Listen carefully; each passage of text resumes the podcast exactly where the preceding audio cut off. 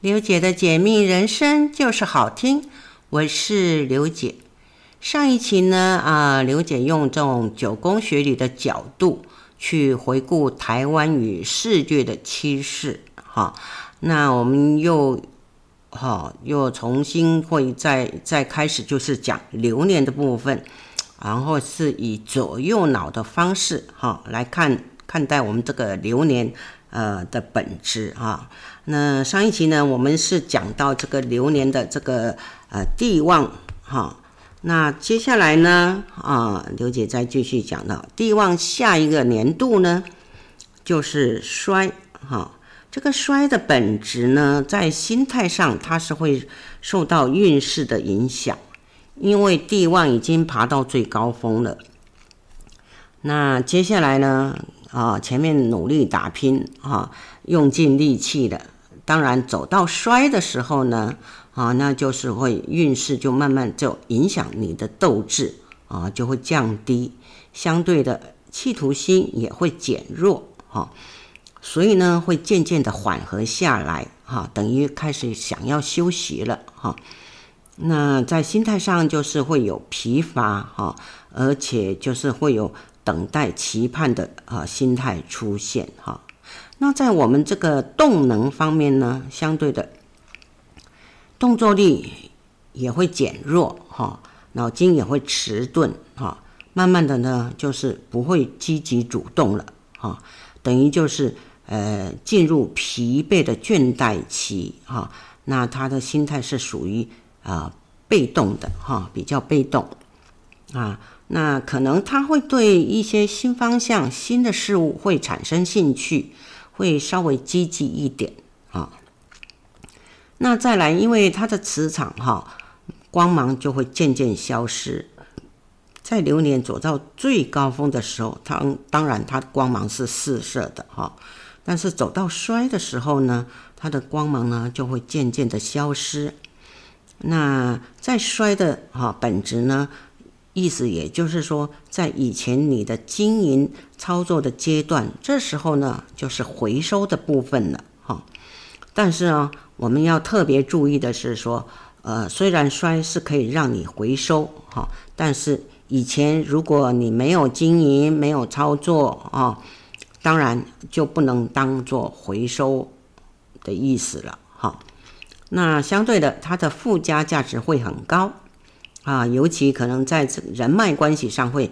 拓展开来哈，因为衰我们在九宫学理上，我们就是呃讲的是福德啊，福德当然就是大家都知道土地公、福德哈、正神之类的，就意思就是他会嗯会帮你加持哈，但是呢，所引入的磁场是不是很强的，所以是相当的薄弱哈。可有可能呢，它会被导入到不好的感应，哈。那在这个用九宫学来看它左右脑，哈，这时候呢，衰的是呃流年本质呢，它是呃呃用了七十 percent 的这个左脑，哈，使用左脑是七十百分之七十，哈。那使用右脑呢，就是百分之三十，哈。所以呢，就是。意思就是说，训练左脑这个稳定性，哈，比较保守，哈的功能，哈，那就是训练它的持续力，哈，训练它的记忆，而且要控制它的规律，哈，反应之类的，哈，所以就是倾向于左脑的，哈，功能，哈，在下一个年度，哈，病，哈，病的本质呢，他的心态。是会因为这个运乱而造成心乱哈，运势在乱了，那当然心也就慌了啊，也就是最不稳定的一年啊，比较容易胡思乱想啊，惶恐不安，而且呢会产生这个有这个怨恨心，或者是说急躁不满啊，投机变节的这种心态出现。有可能他的情绪会经常的喜怒无常，好，那在动能方面呢，他的动作力因为已经运乱心乱了，所以他的动作力呢就会起伏不定，嗯，有时会很冲动，有时候又很消极很被动，那有时候又感觉到很疲惫无力啊，有时候根本就不想动啊。那在这一年呢，会常常会因为情绪会影响到你的动能，而且呢不太容易哈自己控制啊。所以通常来讲，我们呃了解到九宫学里的奥妙的时候呢，在流年到病的时候呢，哈一定要控制你的情绪哈，因为情绪就会影响到你的动能哈。那因为在磁场上就会呃混乱多变嘛。啊，而且就是会有那种内乱，哈，啊，外不安的啊磁场感应啊，而且你会很容易吸收到不好的共鸣跟撞击啊。当然呢，也会有良性的磁场出现哈，但是良性毕竟比较少一点。这时候呢，就是呃，在左右脑的功能方面呢，啊。左脑是占了百分之六十，哈，右脑是占了百分之四十，所以就是等于它比较倾向于右脑，哈，就是它的训练固定的轨道，哈，抑制它的不稳定，哈，相对的也要调整它的思考，还有它的判断，哈，还有呃调整啊，还有训练它的语言，哈，训练它的理解度，哈。那再来呢，下一年度并下去呢，就是死。死这个本质呢，哈，这个在心态上，哈，呃，在字面上，哈，大家都应该是了解，就是死的话，就是已经呈现停顿了，啊，已经有困象在了，甚至有悲观失望的现象存在，哈。那可能会有想要挣扎一下，或者呃，有点企图心说。拼死一搏的反常心态啊，那他会回忆，也会反省检讨的心态啊，甚至呃会把握住短暂的力量去突破啊。嗯，那在死的流年，它的本质动能呢啊，一定就是渐渐处于被动的状况，因为就是在我们这个讲这个上半圆、下半圆的时候，因为它慢慢走向下半圆了，好。所以它是处于被动的状况，动作力相对的哈减退了，被困住了，有时候就是会有那种无可奈何的困象。这时候呢，我们就需要靠这种外在的力量来引导你啊。当我们自己没有力气的时候呢，赶快去抓住一根强而有力的哈绳子去依靠哈，用外在的力量来引导你哈。那在磁场方面呢，呃，就是有主动性，会慢慢转到这种短暂的这种被动的磁场，哈，有可能是有短暂的光芒余晖，哈，呃，类似我们讲的回光返照一样，哈，就是有短很短暂的一个一个回光返照，哈。那还有呢，就可能会被外力侵蚀，哈，或者是说无法抵抗的磁场。哈，这时候呢，呃，这个左右脑的这种功能哈，呃，一呃，他就会比较倾向于开始比较倾向于右脑了哈。那左脑的比例就是占了百分之四十哈，右脑的比例啊就占了百分之六十。这时候我们就是呃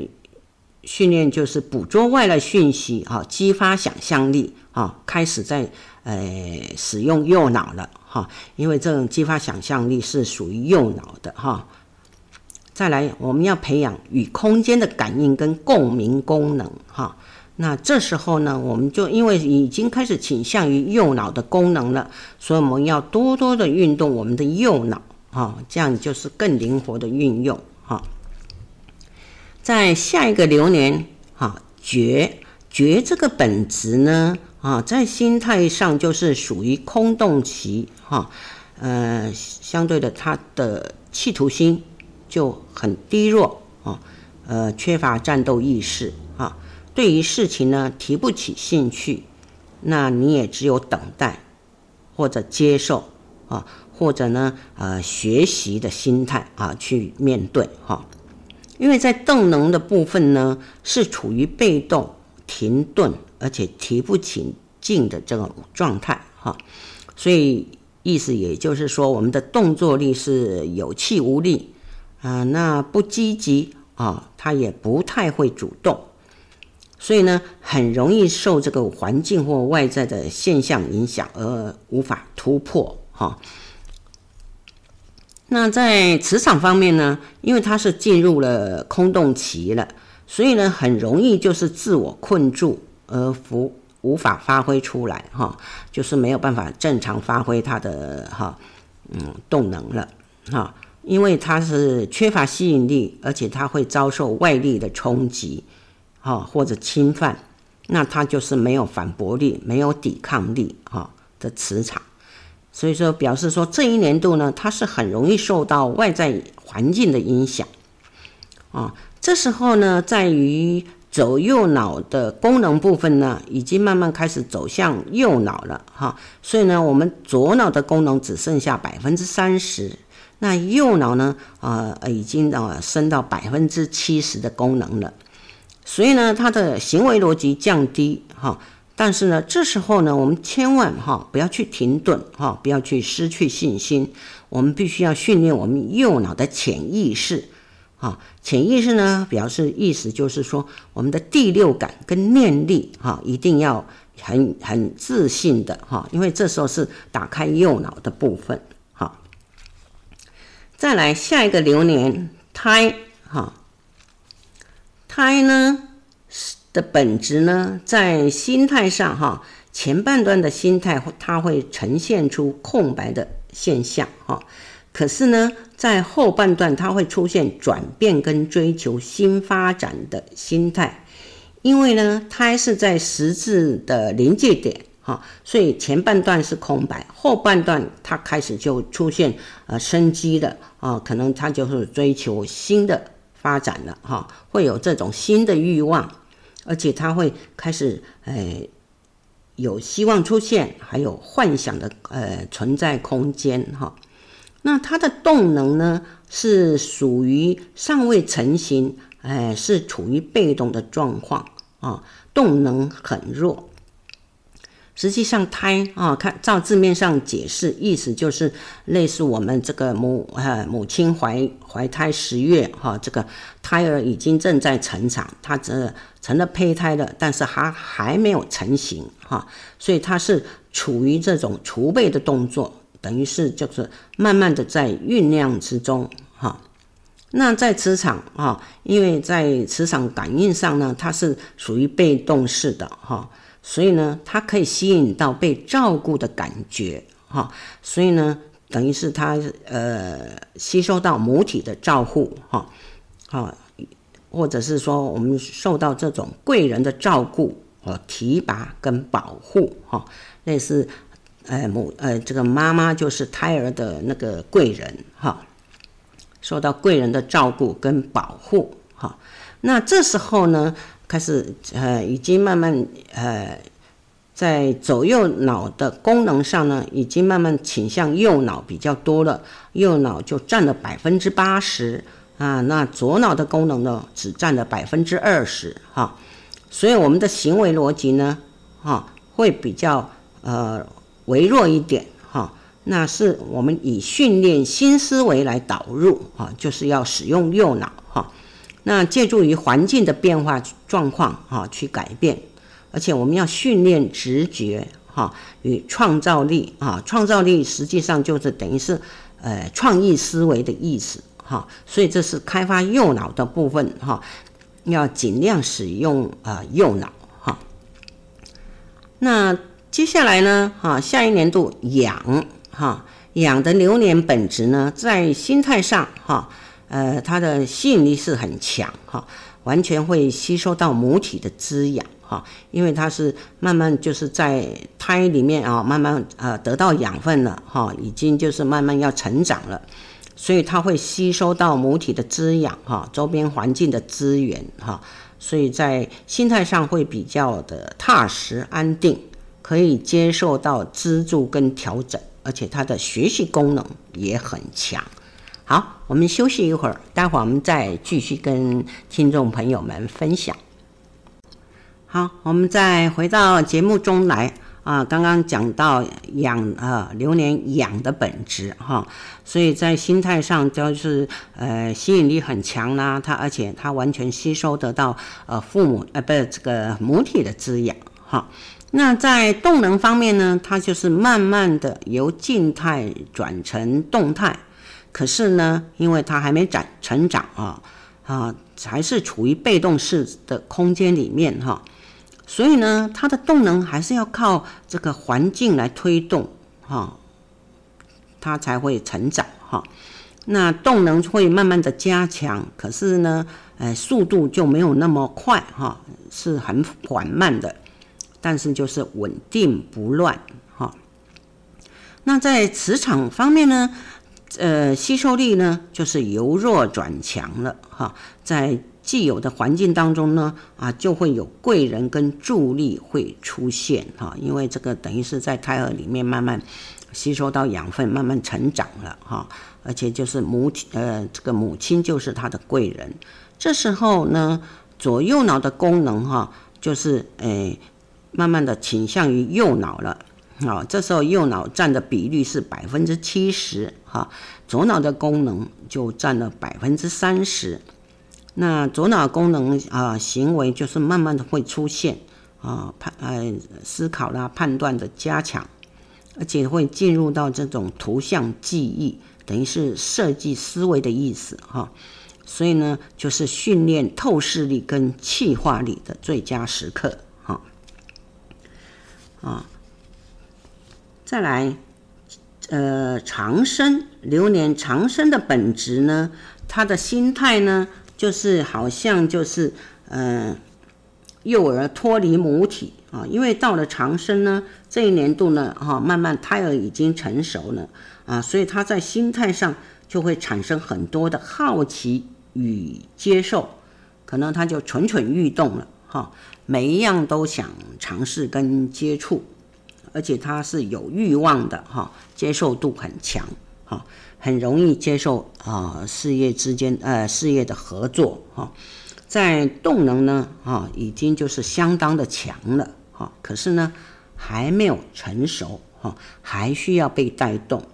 哈，可是他的动能他会渐渐的主动积极哈，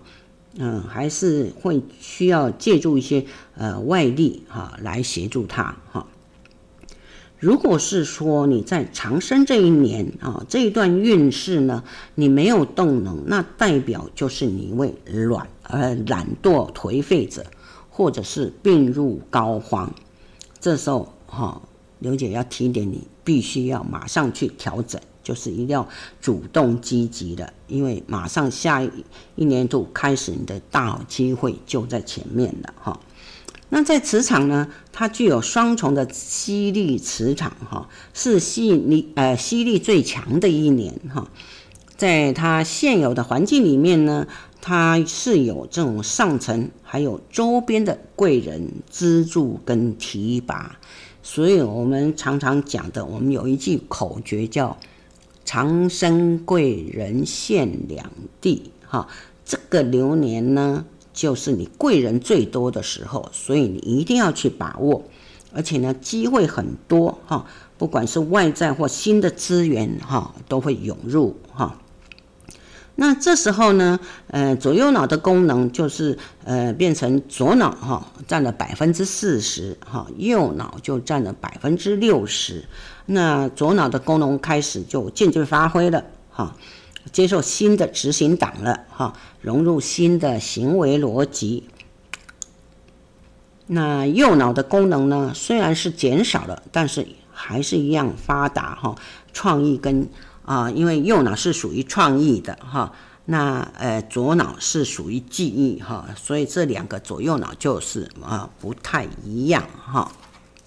好。我们这个十个流年在运用在左右脑啊的方面呢，哈功能呢啊就讲完了哈。那在呃，刘姐可以在就是跟听众朋友们来分享的，就是说，嗯，在那个流年的运用策略上哈，其实哈，在啊改变哈。就是说你在运用策略啊，刘姐可以哎哎跟你分享的，就是说，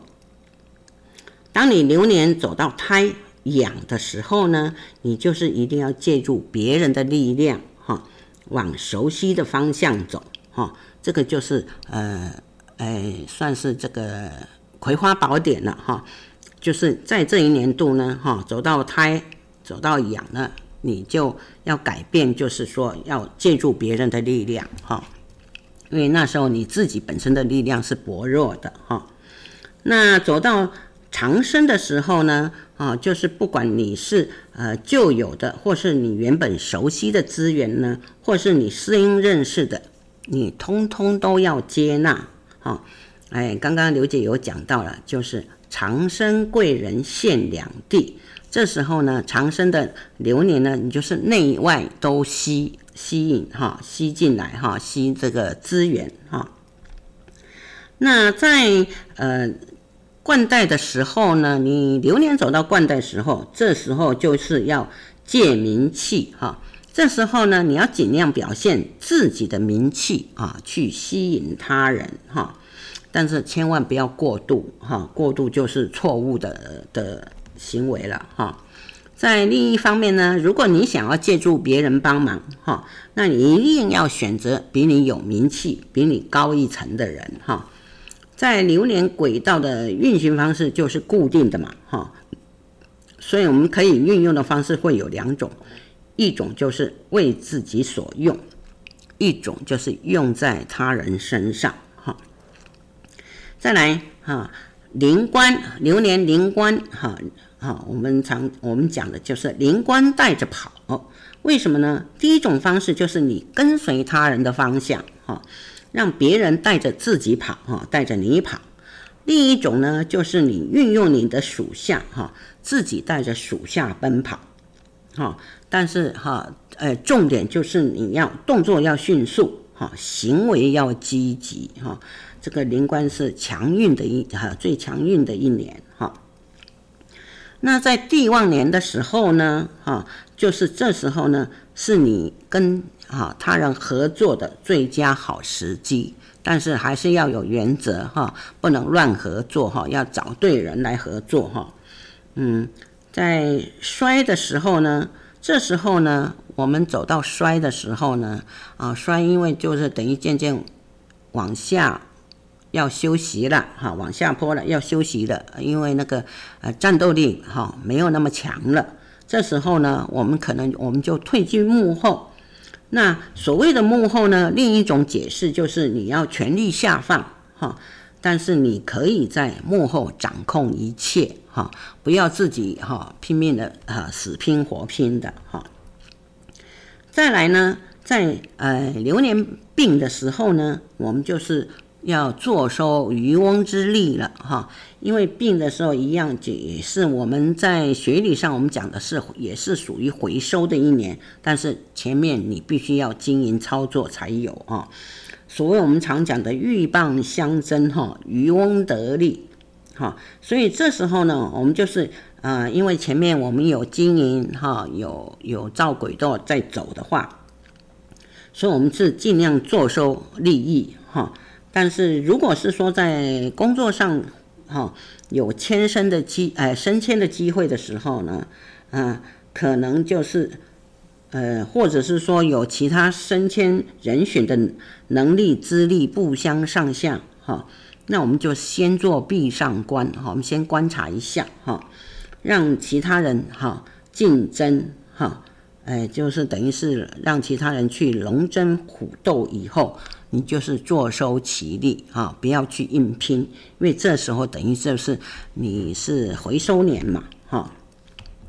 那在流年走到死跟绝的时候，因为死跟绝就是最没有力量的时候了，那我们就是一定要去借外力哈。这时候呢，我们就是要向啊外边去借你熟悉的力量啊，去找你哈最最好的啊贵人哈来借助外力哈。所以我们在流年这种运用策略，我呃相对的这个嗯，听众朋友们应该听得很清楚哈。你只要知道你自己的流年是走哪一年，那你的策略要怎么运用，其实就是呃是非常容易的哈。那我们还有就是呃一些啊、流年的一些求生路哈。那刘姐在这边呢，顺便也跟啊、听众朋友们来透露一下哈。那可能嗯。以后呢，刘姐会再做更详细的分析哈，因为这些求生路就是等于就是一也是一个葵花宝典哈。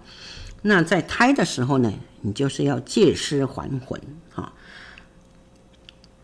呃，养的时候呢是要以逸待劳，长生呢我们就是要草船借箭，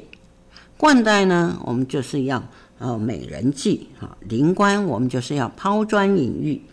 在地旺的时候呢，我们就是要合纵连横；在衰的时候呢，我们就是欲擒故纵。啊，在呃病的时候呢，呃我们就是要亡羊补牢。哈，在死的时候呢，我们就是要破釜沉舟。到绝的时候呢，我们就要金蝉脱壳。啊，这些呢，嗯、这些成语呢，啊，实际上就是。它的含义非是非常的深奥的，所以当你呃了解到九宫学理的这种基础以后，其实运用起来的啊、相对就是非常的容易，就是我们调整我们的人生轨道哈。那其实讲了那么多啊，呃，刘姐还是跟啊、大家来呃复习一下哈，这个流年的意义哈。那再强调一下，叫运，就是每个人所泛散发出来的哈。那它包含全身的动态功能啦，包括那个呃想法啦、决策啦、判断啦、心态、情绪、行为、动作、决定，还有爱恨情仇啊，还有呢前进后退、体力、生命、健康、欲望等等。所以这这种种种的动态跟功能呢，它会衍生出这种相对论，也就是说反射作用的感应哈，啊，由感应所呈现出来的反应跟产生的结果啊，可能就是说呃顺境逆境起伏哈，这个我们就是称之为运哈，运就是。等于就是在人身上的动态功能散发于外，而折射回来的一种相对论哈。所以说，等于是说你现在所拥有的成果呢，就是你过去经营的累积啊。现在的经营就是呈呃会在未来的呈现你的一个成果哈。所以这个听起来应该是大家就很容易去了解哈。运运呢，就是每个人身上的一种能量嘛，哈，那你运好啊，或者运强啊，自然而然你就会呈现正能量，哈。相对的，运不好或运弱的时候呢，那就很容易呈现出负能量。所以呢，我们常所谓的好运，哈，不外出就是这种正能量，哈。呃，那个坏运呢的产生，当然就是因为。呃，负能量所造成的哈，所以说这个运呢，是每一个人的心态、想法、哈动作所组合而成的。那显然的，我们就是可以从内心跟想法上去调整跟掌控。我们可以把这个运势轨道上的负能量，我们把它转到正能量。所以说呢，我们不是宿命论，我们不应该要宿命论，我们应该就是说，呃，等于是运是可以自己操作的哈。所以说，呃，当两个人共业的时候，一个运势很强，一个运势很弱，那该如何操作哈？这个相相信大家如果是前面有听这个九宫学理的基础的话，就知道这个技巧哈。是要怎么去运用了？其实呢，九宫学理就是教每个人哈，都要懂得如何做自己的主呃主人哈。好，我们休息一下，待会再继续跟听众朋友们来分享。好，我们再回到节目中来啊。那呃，疫情、啊、开始要慢慢解封了，可能在十一月份以后呢，啊，就是慢慢的大家都哈、可能就是呃会想着啊，要到国外旅游之类的，或者是重新回到职场哈、那刘姐在这边呢，呃，还是跟大家来分享一下以前有讲过的哈、这个呃呃管理哈。因为很多人呢，呃，这个在呃人生的轨道上哈，常常就会转变角色哈，嗯、就是说，当你当了主管呢，你才知道要怎么学去当主管；那当了老板以后呢，才要想着要学怎么去当老板；甚至呢，啊、当这个啊男女朋友要结婚了，哈。才互相要去学习怎么当老公，怎么当妻子，或怎么呃当媳妇，怎么当女婿之类的。那有些人呢，啊，可能他就是愈当愈好哈，顺风顺水的。那有些人呢，愈当愈差啊，类似就是我们常常网络听到的专有名词啊，神队友、猪队友之类的哈。所以呢。这个其实啊，就是在这种主被动的的性格去决定每个人迈入新角色以后能不能适应跟成格的差别哈。那在诶九宫学理上，这管理 IQ 呢，我们大致上哈分成三种类型哈。第一种类型呢，就是带动领导别人的人哈。第二种呢，就是被带动被管理的人哈。第三种呢，就是脱离世俗，不被管，他也不管别人的人哈。所以这三种的呃，这三种人的分类，我们如果是说啊、用一种基因来分辨，好，在九宫学理上，我们就称它为管理 IQ 的指数，因为每个人管理 IQ 的指数不同哈，所以才会有这种管理者与被管理者的这种层次区别哈。那主动管理的带动者，哈，其实就是一定要有能力啦，他要有意愿啦，还有要懂得沟通，哈，这样子呢，呃，被动接受管理的带动者，就是要能支持、配合、相信跟执行，哈。那管理 IQ 指数呢，是属于先天的。所以从出生的那一刻，哈，它就是存在的，因为是一种呃先天潜藏的基因存在脑细胞里面，也就是所谓的智商，哈，这种智商，哈，它只单纯与管理有关系。那从这个指数的高低呢，它可以决定一个人未来在管理层次上是否有成就，以及是否成格的人，哈。所以呢，我们想要了解这个自己的管理 IQ，哈，那我们要如何计算呢？哈，那个只需要将自己名字，哈，这个第一个字的笔画数，哈，到个位数，哈，例如就是说，哎，王大明，哈，这个哈大的笔画数就是三，哈，如果你的笔画数哈太多了，超过九以外呢，那就是一直继续的让它相加到个位数哈。那管理 IQ 其实呢哈，在学理上它有啊分这种呃九种哈九种型哈。这个九种型，第一个哈流水型哈，流水型呢哈，它是其实它的管理 IQ 的指数哈。它的分数并不高哈，大概是六十分左右哈，所以呢，它是诶诶属流水型嘛哈，所以是属于抄袭式的、模仿式的哈管理细胞。那它会嗯缺乏先天的管理功能哈，需要后天的环境啊。所谓后天的环境呢，就是它必须要跟着高手哈，跟着一个模板和一个样板，让它来模仿它。则他会做得相当的好，因为他是会有那种随波呃逐流的个性很强如果呢他没有呃缺乏这个后天的环境的话，他就会呃偏向于这种被动配合。那激发的方法呢，就是我们就是用教条式的训练哈，给他模板啊，给他样板啊，给他规则，给他那个游戏规则哈，那他照着用就好了哈。所以它的优点就是要有一呃要有样板模式哈。那它缺点，因为它是没有自发性的管理细胞哈，所以就是等于是抄袭式的风格哈。所谓抄袭式风格，等于是它是没有自己的特质的哈。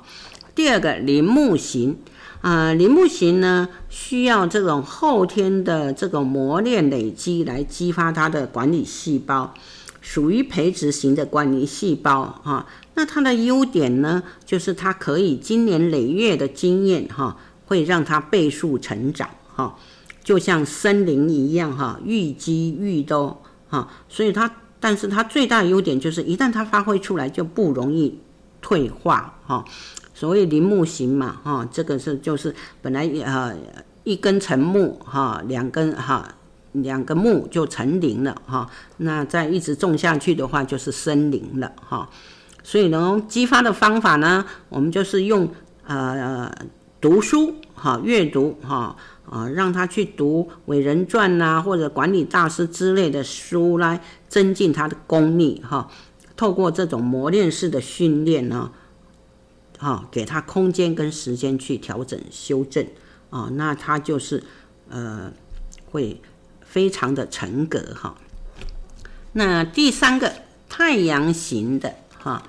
太阳型的管理 IQ 指数呢，它的分数哈还蛮高的哈，大概七十到八十分左右哈。可是太阳型的人，照道理应该他是放射出来的，因为阳光嘛哈，他要放射了。可是呢，他有时候他的缺点就是不容易表现出来啊，那他也很容易退化，就是哈很容易被遮住哈，他光芒很容易被遮住哈。所以说，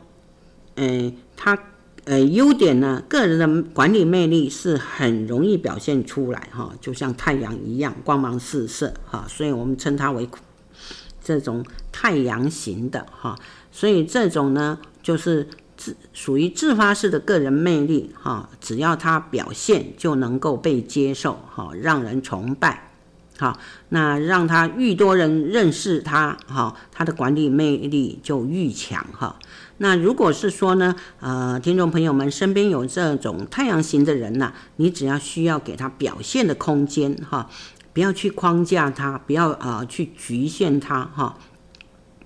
他就会呃发挥自如哈，但是这种人呢，因为他是自发式的个人魅力，所以很怕就是被自己的错误行为举止去破坏到个人的魅力哈，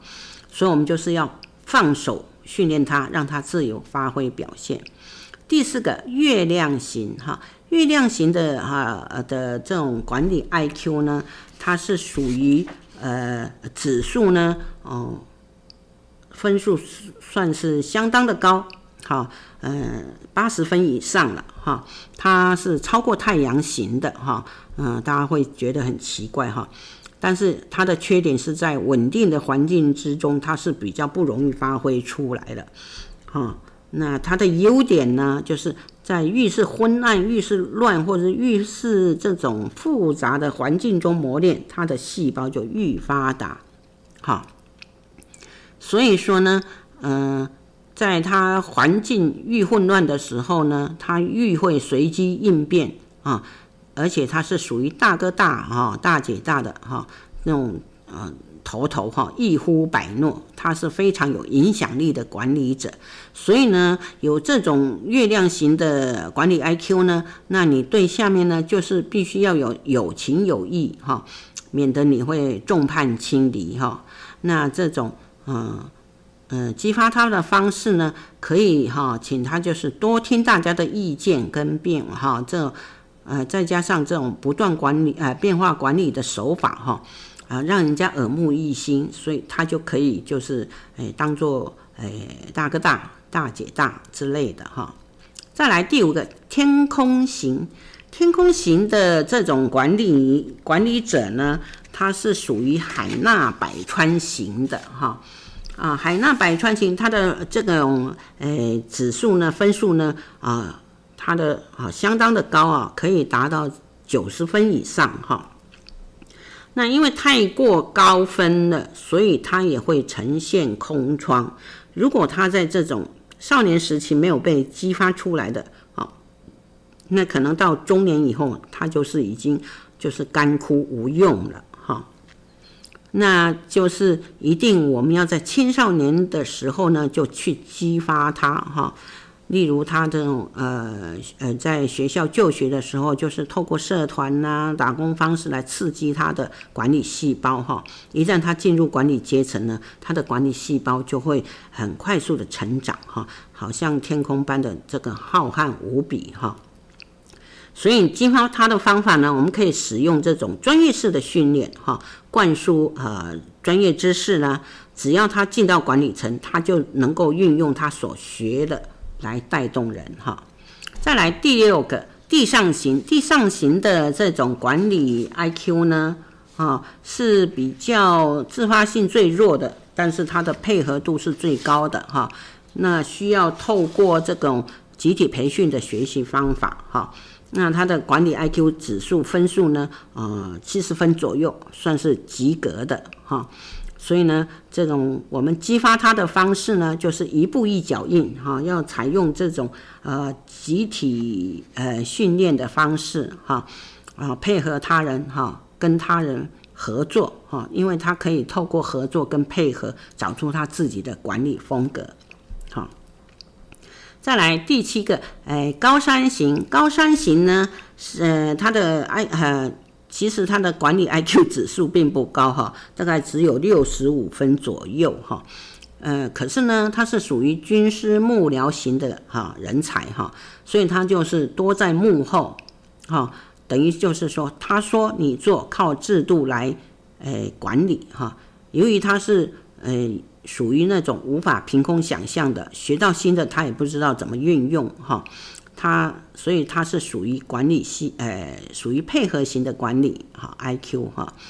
那我们就是要呃呃用那种渐进式的训练，给他实际的职务去运用哈，呃，学习提供意见给别人哈，然后刺激他自己的脑细胞活路。啊，他就能增进他自己的管理功能哈。